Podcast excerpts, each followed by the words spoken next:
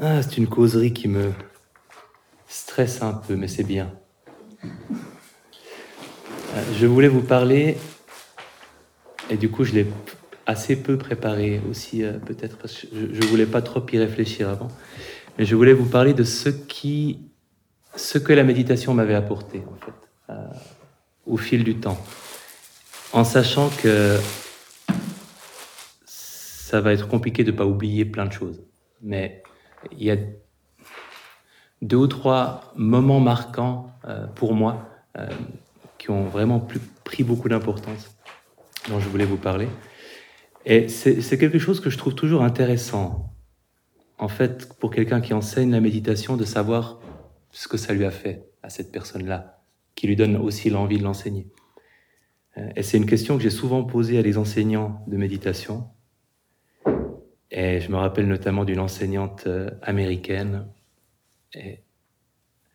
Les Américains sont souvent très professionnels. Et j'avais posé la question à, cette enseignante euh, dans une retraite. Euh, est-ce que vous pourriez partager quelques-unes des expériences marquantes dans votre pratique méditative? Et puis elle avait dit, Well, you know, I'm a very private person. Ce qui veut dire, je suis, je suis pudique, timide, je n'aime pas parler de moi. And I'm not sure it would feel appropriate. Je suis pas sûr que ce serait approprié. Euh, et elle n'avait pas tort. Elle n'a pas tort, en fait, il y a deux raisons pour lesquelles ça peut être une mauvaise idée de parler de soi, en tout cas de ne parler que de soi. euh, la première raison, c'est que ça peut donner l'impression que c'est comme ça que ça doit se passer pour les autres. Et c'est toujours un risque quand euh, on a une fonction d'enseignant de donner cette impression quand on parle de soi. Alors qu'évidemment, ce n'est pas le cas et que tous les parcours méditatifs sont, euh, taillés sur mesure pour la personne qui médite. Et puis l'autre, alors là c'est peut-être moins risqué pour vous, c'est la, euh, le désillusionnement, le désenchantement total par rapport à, la personne euh, qu'on a choisie comme enseignant. J'ai écouté un, une causerie euh, d'un enseignant anglais que j'aime bien, et à un moment, il parlait de ses jeunes années où il était en train de fumer un bong de hashish avec ses amis hippies dans le Sahara. Et je me suis, je me suis dit, bah, il a du courage d'avoir parlé de tout. Euh, alors, je ne vais pas vous parler de tout, mais quelques informations euh, psychologico-biographiques sont importantes quand même. Euh, j'ai été un enfant extrêmement précoce dans un domaine particulier, l'insomnie. L'insomnie. C'est-à-dire que quand j'avais 5, 6, 7 ans, pendant que les autres enfants dormais paisiblement, j'étais occupé à me demander quelle était la différence entre mourir et s'endormir. Je n'ai pas réussi à résoudre d'ailleurs cette question. Euh, mais vous pouvez deviner que ça ne m'aidait pas à m'endormir. Et l'insomnie était une chose, et peut-être les deux choses étaient un peu liées. Comme j'étais aussi très sensible, j'avais trouvé un super pouvoir pour les enfants très sensibles les trucs sucrés. Si vous êtes un enfant très sensible et que vous ressentez une émotion forte et que vous avez un truc sucré à portée de main, je ne sais pas si vous avez remarqué, mais vous vous sentez tout de suite mieux. Donc, j'étais un enfant dépendant au sucre pour gérer ma très grande sensibilité. Et le seul moment où je ne pouvais pas gérer mes émotions avec de la nourriture, c'était quand j'étais seul dans mon lit. Et donc là, je ne dormais pas.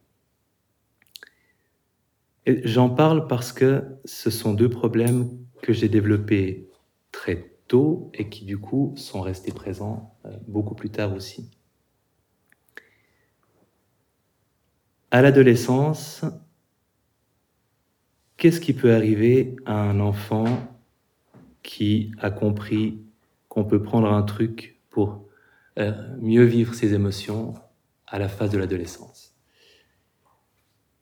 L'abus d'alcool, l'abus de drogues diverses et variées, avec une grande chance que j'ai eue, qui est que je détestais l'idée de la dépendance. Donc, j'ai consommé les drogues, mais j'ai refusé de devenir dépendant parce que c'est quelque chose que, euh,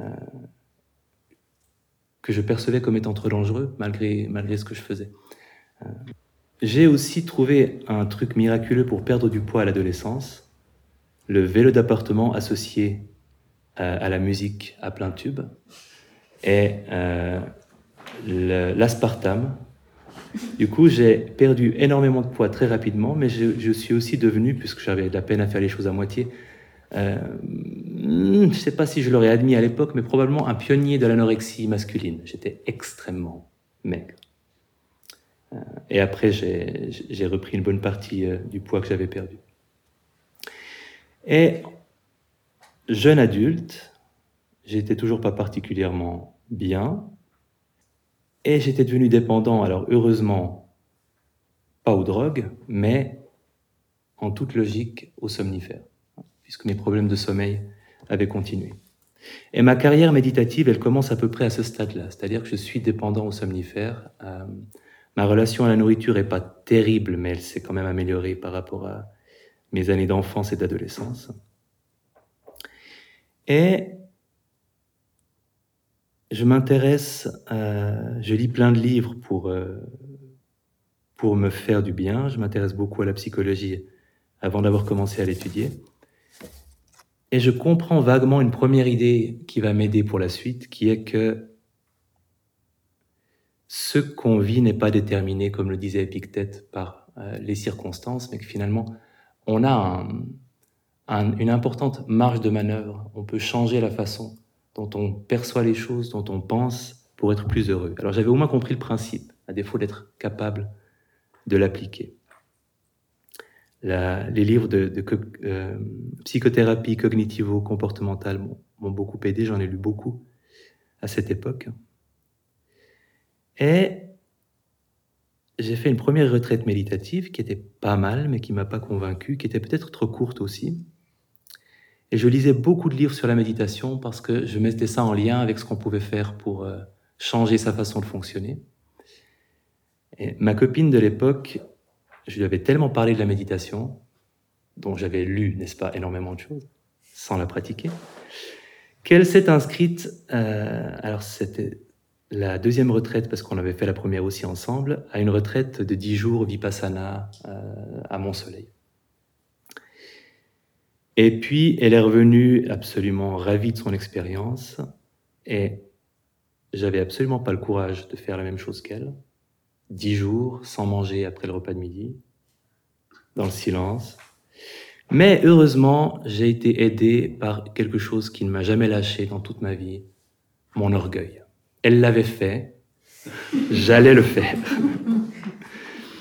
Donc je me suis inscrit à une retraite de dix jours euh, j'étais aussi souple que je le suis aujourd'hui. Euh, et je ne savais pas comment m'asseoir. Et dans ces retraites, Vipassana, on ne vous dit pas comment vous asseoir. On vous dit voilà, débrouillez-vous, ça ira très bien. Dans le meilleur des cas, vous apprendrez à gérer la douleur.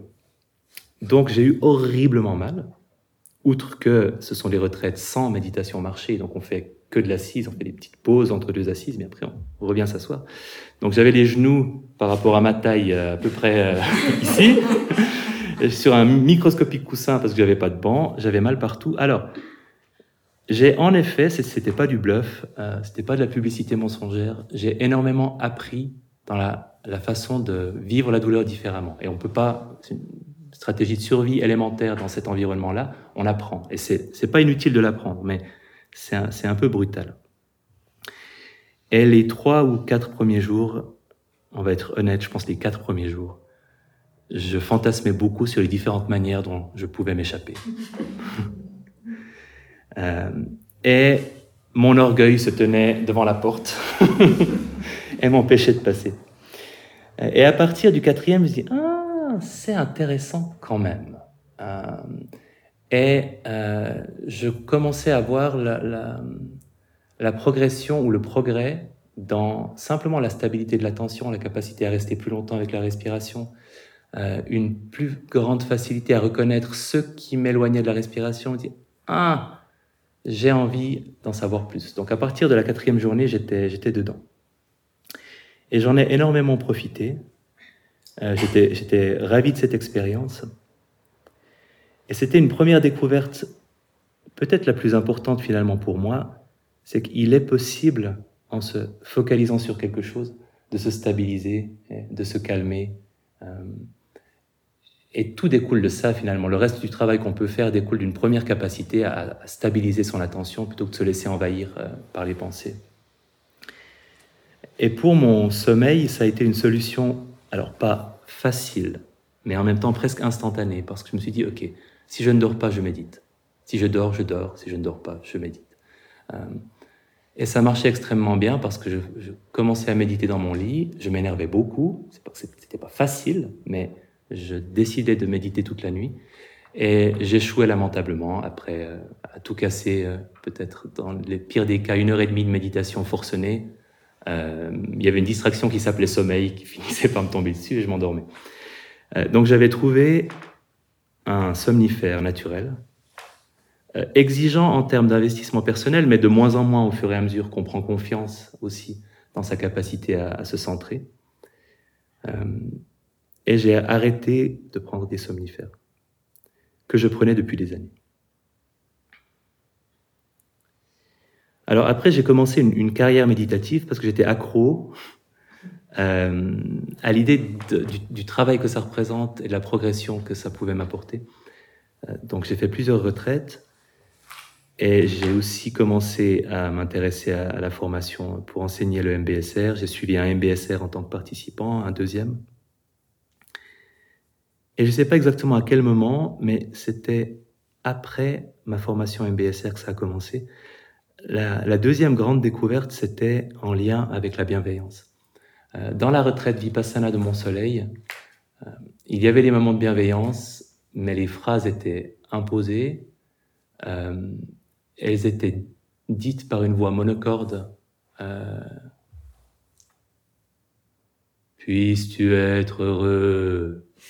C'était affreux. Et j'avais un rejet total euh, de, de, cette méditation-là. Euh, je, je, je, je, pensais activement à autre chose pendant qu'on nous donnait ces instructions. Euh, mais ensuite, j'ai fait l'expérience de méditation de bienveillance dans d'autres contextes, je dirais avec des enseignants peut-être plus centrés là-dessus ou plus, plus euh, capables de la faire vraiment vivre, exister.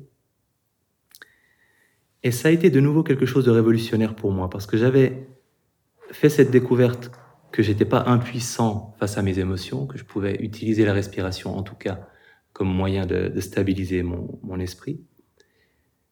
Et j'ai fait une deuxième découverte qui est que les, les états d'esprit et parfois presque les émotions, euh, comme la bienveillance, la compassion, la joie, la gratitude, le contentement, n'étaient pas seulement des trucs qui nous tombaient dessus quand on avait de la chance, mais qu'on pouvait les cultiver, les encourager, les développer. Et c'est, si on prend cette idée au sérieux, c'est ce qui s'est passé pour moi, c'est assez révolutionnaire parce qu'on se dit que la bienveillance pour autrui, c'est quelque chose qu'autrui nous inspire. Il y a une personne, on la trouve sympa, on a une belle relation avec, et du coup, on va éprouver cette attitude-là pour cette personne-là.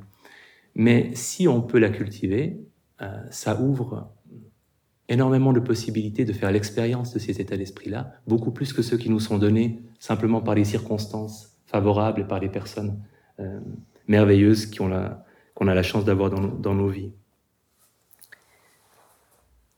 Plus que ça, j'ai même réalisé que ça pouvait faire évoluer certaines de mes relations. J'avais parlé un jour d'une euh, une, personne avec qui j'avais une relation très difficile que je n'avais même jamais osé intégrer comme personne difficile dans la méditation de bienveillance. Et puis un jour, euh, plein d'audace, je me suis dit, ok, allez, je l'intègre.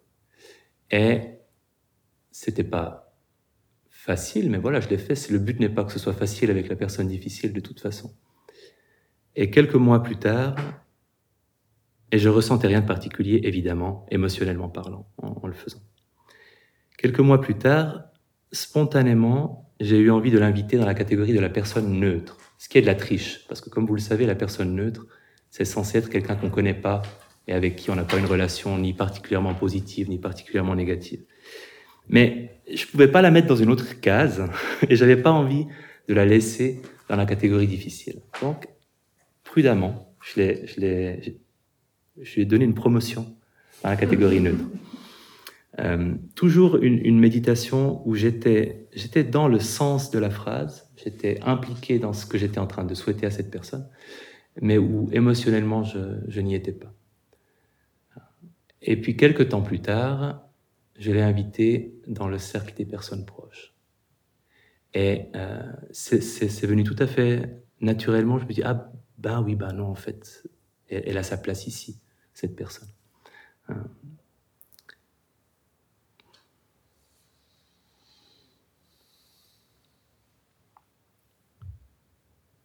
Et pour moi, c'était extraordinaire de réaliser que euh, sans que ma relation ait effectivement évolué, euh, simplement par euh, le travail intérieur de la méditation, ma relation avait évolué avec cette personne. Hein. Et ça a eu de, vraies conséquences dans ma vraie vie, pour peu que la vie méditative soit pas une vraie vie euh, aussi. Ce qui est assez extraordinaire. Et je sais qu'il y a des méditations que j'ai essayé une fois de présenter, mais qui sont un peu peut-être trop délicates pour que j'ai envie d'en faire quelque chose que j'utiliserai euh, dans l'enseignement. Il y a les méditations centrées sur le pardon, euh, qui partent du même principe que la bienveillance. Euh, mais je suis en tout cas certain qu'on peut faire évoluer par un travail méditatif sa relation avec une personne difficile, puisque c'est ce que, ce que j'ai vécu. Quand on évoque souvent ces, ces émotions positives, on devient aussi plus sensible à leur présence. Alors je ne sais pas si on les vit plus ou si on remarque plus quand on les vit et si on en profite plus. Mais je sais que pour la compassion, face à une personne qui souffre, je j'éprouve de la compassion, euh, je la ressens et je me retrouve facilement à la ressentir. Euh, par opposition à parfois on se protège par une espèce d'indifférence où on peut ressentir de la pitié, où on peut et j'ai le sentiment que de plus en plus, je m'oriente vers une attitude de compassion plutôt que toutes les autres possibilités euh, qui sont moins satisfaisantes pour moi et, probablement pour la personne en face de moi euh, aussi. La joie empathique aussi. Alors ça, c'est certainement beaucoup aidé par euh, le fait d'être devenu papa, mais je pense pas. Je pense que c'est une condition facilitante, mais pas une obligation. Euh, à chaque fois que je vois un enfant heureux, je suis heureux. Et je pense qu'il y a beaucoup de gens auxquels ça fait ça, mais je pense aussi que pour moi, ça m'a facilité d'exercer ce que c'est que de la joie empathique, de pouvoir en profiter vraiment quand je vois un sourire, de, euh, de voler le bénéfice de ce sourire et de, ressentir la joie euh, que cet enfant ressent. Parfois de façon vraiment euh, spectaculaire, je me rappelle d'un euh, concours d'équitation pour euh, enfants où une petite fille avait fait donc vraiment les, les sur, sur, leur petit poney ses premières catégories les plus jeunes qui avait fait un parcours parfait et qui au moment où elle a appris qu'elle avait fait un parcours parfait il se trouve qu'elle était à, peu près en face de moi. Et j'ai vu son sourire au moment où elle a entendu son résultat et j'ai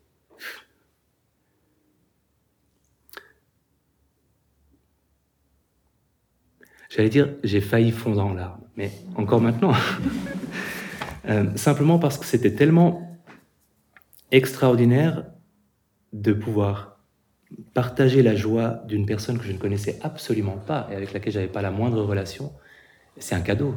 Hein, et c'est quelque chose qui ne m'est arrivé qu'exceptionnellement, mais je pense que ça peut arriver souvent et de plus en plus souvent aussi si on se familiarise avec euh, avec ces états-là.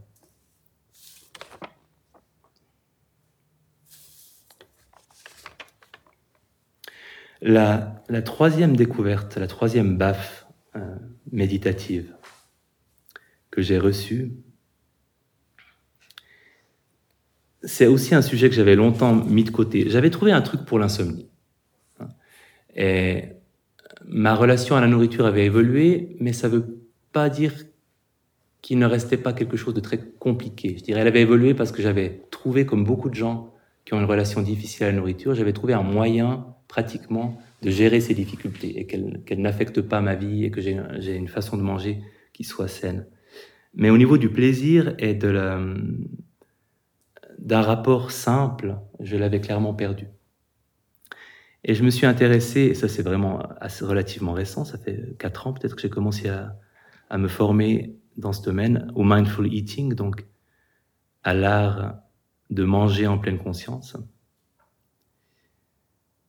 Et probablement, alors il y a plein de choses euh, intéressantes pour moi et, qui m'ont apporté beaucoup, surtout dans l'art de manger en pleine conscience et en particulier de manger des choses qu'on mange d'habitude, pas en pleine conscience, en pleine conscience. Mais le premier constat que j'ai fait, qui était assez terrible, euh, c'est que je n'avais pas de plaisir à avoir envie de manger. Euh, c'est-à-dire que l'envie de, quelque chose de sucré euh, pour oublier un, moment de stress ou de fatigue, cette envie en elle-même n'était pas agréable. Et c'est une illusion que je pense beaucoup de gens ont, de penser qu'à chaque fois qu'on désire quelque chose, c'est agréable de le désirer, que c'est quelque chose, euh, puisqu'on a envie de quelque chose d'agréable. le fait d'en avoir envie devrait être agréable.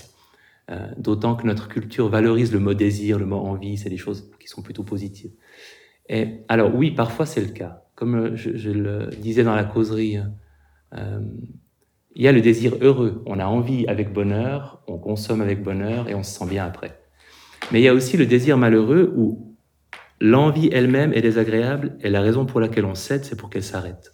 Et j'ai réalisé que c'était très souvent le cas pour moi qu'en fait, l'envie de chocolat euh, que je pouvais avoir à des moments où c'était plutôt une réponse à un stress euh, qu'un véritable besoin profond de chocolat, euh, cette envie était extrêmement désagréable. Et la principale raison pour laquelle je mangeais, c'était pour qu'elle s'arrête. Parce que cette tension intérieure physique qu'on ressent quand on a envie de quelque chose, elle est très déplaisante. Et je pense que toutes les personnes dépendantes,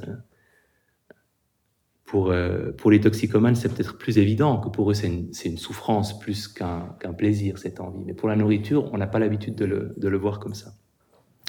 J'ai aussi réalisé, en mangeant du sucre en pleine conscience, euh, que je saturais assez vite en termes de plaisir. Parce que si je mange en pleine conscience quelque chose de sucré, à la quatrième morse, la satisfaction n'est plus vraiment là parce que le, goût euh, perd en intensité, les papilles s'habituent, euh, avec le chocolat, pour moi, c'est très frappant parce que la première bouchée, il y a une explosion de cacao amer, du gras, très agréable en bouche, et du sucré. Et c'est génial.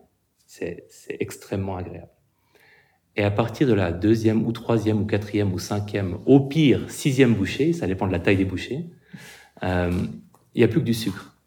L'amertume s'est perdue, la richesse aromatique aussi du, du cacao qui est, qui était là au départ s'est perdu. Même le gras est plus vraiment là. Il y a juste une espèce d'injection de sucre assez agressive pour les papilles. Donc le plaisir disparaît beaucoup plus vite que, ce qu'on pense quand on consomme du chocolat naïvement. Euh, en tout cas, c'est la découverte que j'ai faite pour moi. Et du coup, j'ai vécu un désenchantement, mais là encore, je le souhaite pas à tout le monde et je, je le prescris à personne mais j'ai vécu un désenchantement de tout ce qui relève de ce circuit dopaminergique dans ma vie. Donc les écrans, par exemple, la consommation de, de séries télé ou de films, euh, la, même la, le téléphone portable comme, comme instrument de distraction quand on, on, commence à googler quelque chose et qu'on clique sur autre chose. Euh, L'alcool, ça un peu de façon plus radicale plus tard, mais déjà euh, un, une perte de confiance dans le fait que ces choses-là pouvaient me rendre heureux. Ça semble évident, mais c'est vraiment devenu euh, quelque chose que je percevais très nettement. Et du coup, j'ai bu de moins en moins d'alcool. J'ai jamais été un grand buveur, à part dans mon adolescence tumultueuse, parce que je n'avais plus de plaisir à boire que euh, le, désenchantement faisait que j'avais perdu le plaisir que j'avais avant à faire certaines choses. Regarder les séries euh, en, boucle une, demi-saison, euh, d'une série, j'arrivais plus à le faire avec le même plaisir, j'arrivais plus à boire avec le même plaisir, j'arrivais plus à manger du sucre avec le même plaisir. Alors, ce qui peut être, et par moments, je me disais, c'est un peu embêtant. C'était quand même des sources de plaisir euh, qui existaient dans ma vie. Mais je pense que ça correspond aussi à une plus grande sensibilité à des plaisirs plus simples, mais plus profondément satisfaisants pour moi. Euh, donc, j'ai pas l'impression, et j'ai pas eu l'impression à ce moment-là d'y avoir perdu au change.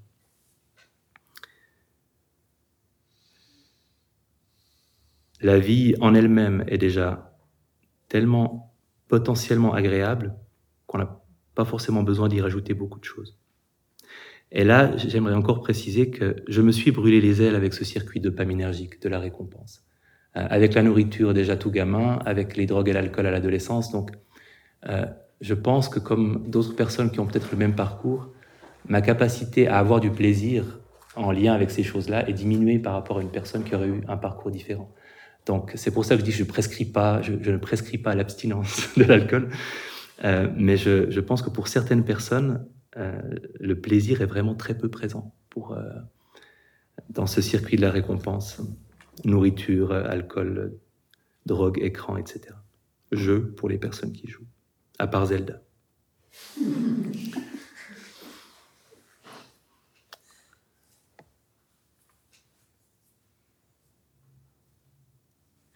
Et la quatrième euh, découverte qui, qui date peut-être d'il y a deux ans, qui est celle que, que j'hésite le plus à raconter. Après tout, il n'y a que 23 témoins. Si je ne fais jamais rien de l'enregistrement, ça ne se saura pas. Je suis devenu de plus en plus attaché à l'attention ouverte comme pratique méditative, beaucoup plus qu'à mes débuts. Et dans une retraite, il y a eu une gradation que je peux, euh, et ça s'est produit à deux ou trois reprises, mais c'était la première fois que ça se passait, où je commençais par avoir une attention stable, centrée sur la respiration, quand j'avais une relative confiance dans cette stabilité. Quand je parle de stabilité, je parle surtout de continuité, c'est-à-dire qu'il y a vraiment le début de l'inspiration, le milieu, la fin, le début de l'expiration, le milieu, la fin, et que dans le temps d'espace entre deux respirations, la continuité reste présente, la conscience de la respiration. Quand je sentais une certaine confiance par rapport à ça, je passais en attention ouverte. Et euh, dans cette retraite, il y, a eu un moment où j'avais une très très grande continuité en attention ouverte, c'est-à-dire aussi parce que j'avais été bien conseillé par l'enseignant qui m'avait dit un petit peu ce que j'ai essayé de vous dire hier, de si euh, on, atteint, on atteint une forme de stabilité, de se concentrer sur les détails de l'impermanence, de comment une pensée apparaît et à quel moment elle disparaît, comment est-ce qu'elle disparaît, qu'est-ce qui vient la remplacer, et de ne pas se contenter de faire ah tiens là il y a une sensation ah tiens il y a une pensée, mais de vraiment s'intéresser beaucoup à comment les choses apparaissent, disparaissent et comment est-ce qu'on passe d'une chose à l'autre pour avoir une conscience plus fine euh, du temps qui passe.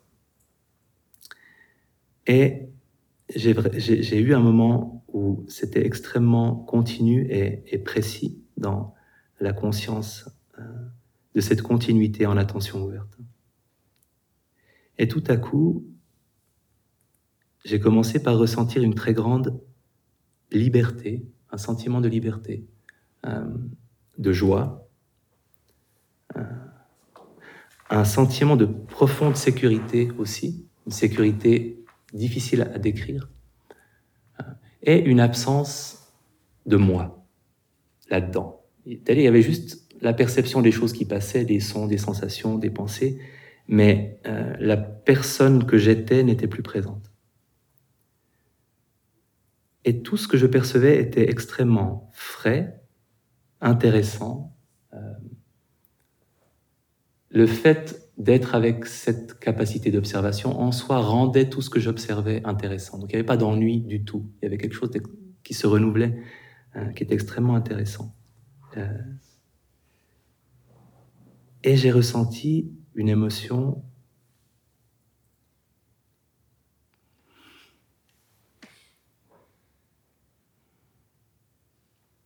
qu'il est très difficile de décrire.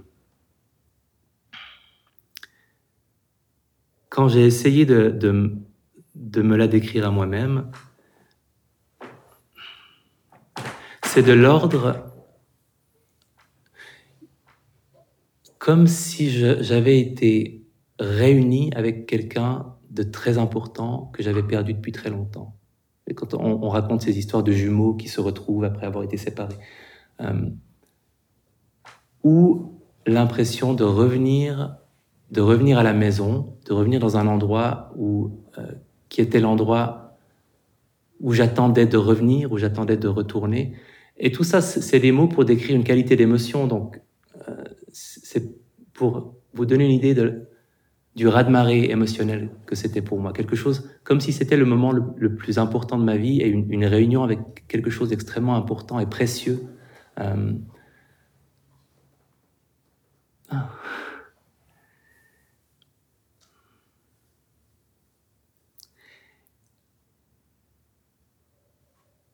Et suite à cette euh, expérience, je tiens à vous rassurer, mes, méditations après ont été désastreuses.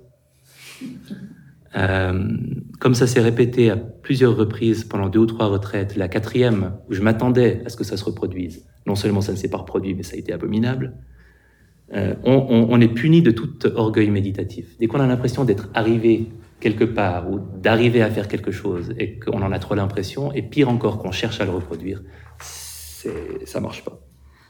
Mais c'était presque rassurant pour moi ce, qui m'est arrivé euh, à la suite de cette expérience, et, c'est aussi pour ça que j'en parle, euh, il m'est arrivé deux choses curieuses. C'est à ce moment-là que je n'ai plus été capable de boire de l'alcool du tout. Euh, j'arrivais plus. J'ai même essayé, parce que j'ai mes habitudes apéritives, mais j'ai pas réussi. Parce que ça me gâchait le goût de la réalité et que j'avais l'impression que la réalité avait tellement bon goût que tout additif serait dommage.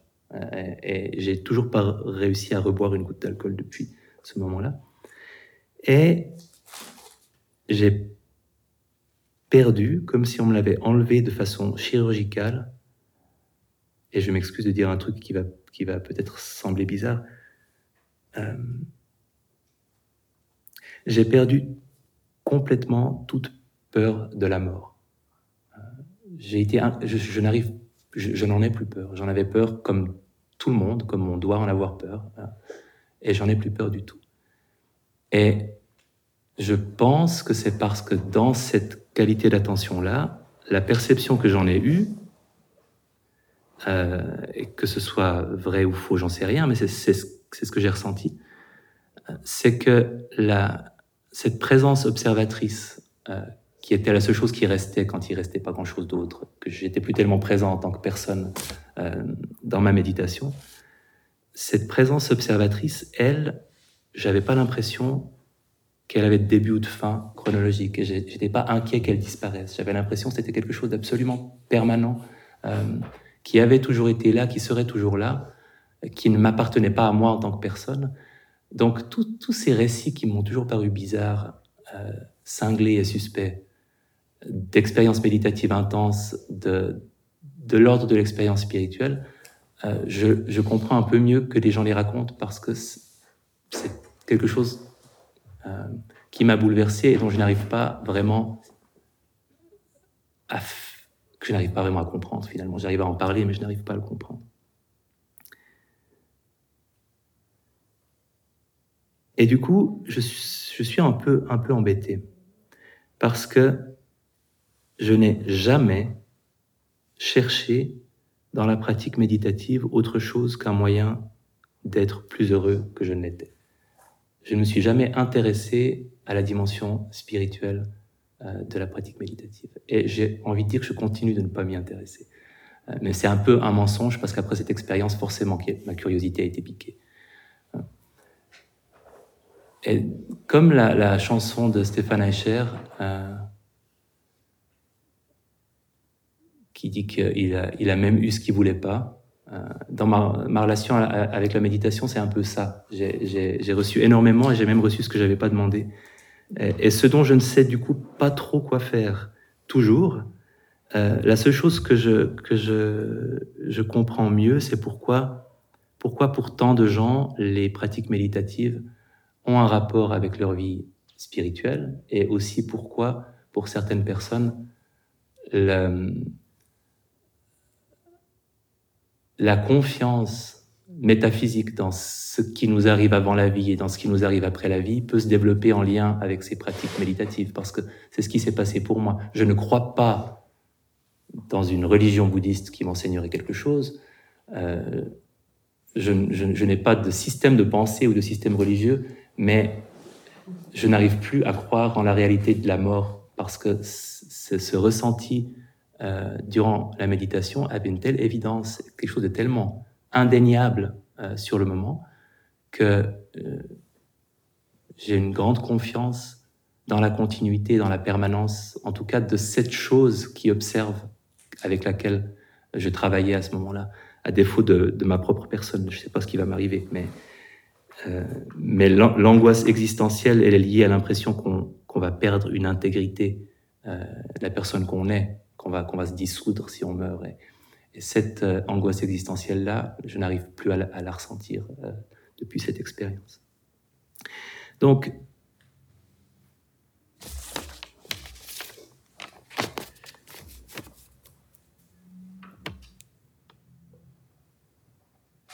vous comprenez pourquoi j'hésitais. euh,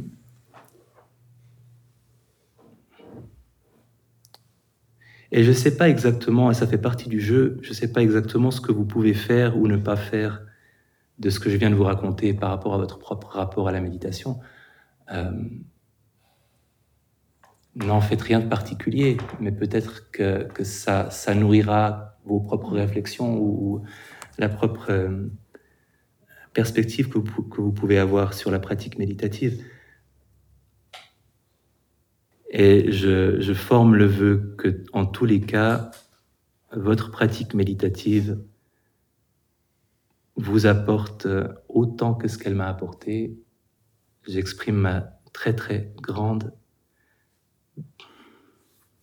gratitude pour ce que j'ai reçu. Voilà. je vous propose quelques minutes d'assise pour que je me recompose.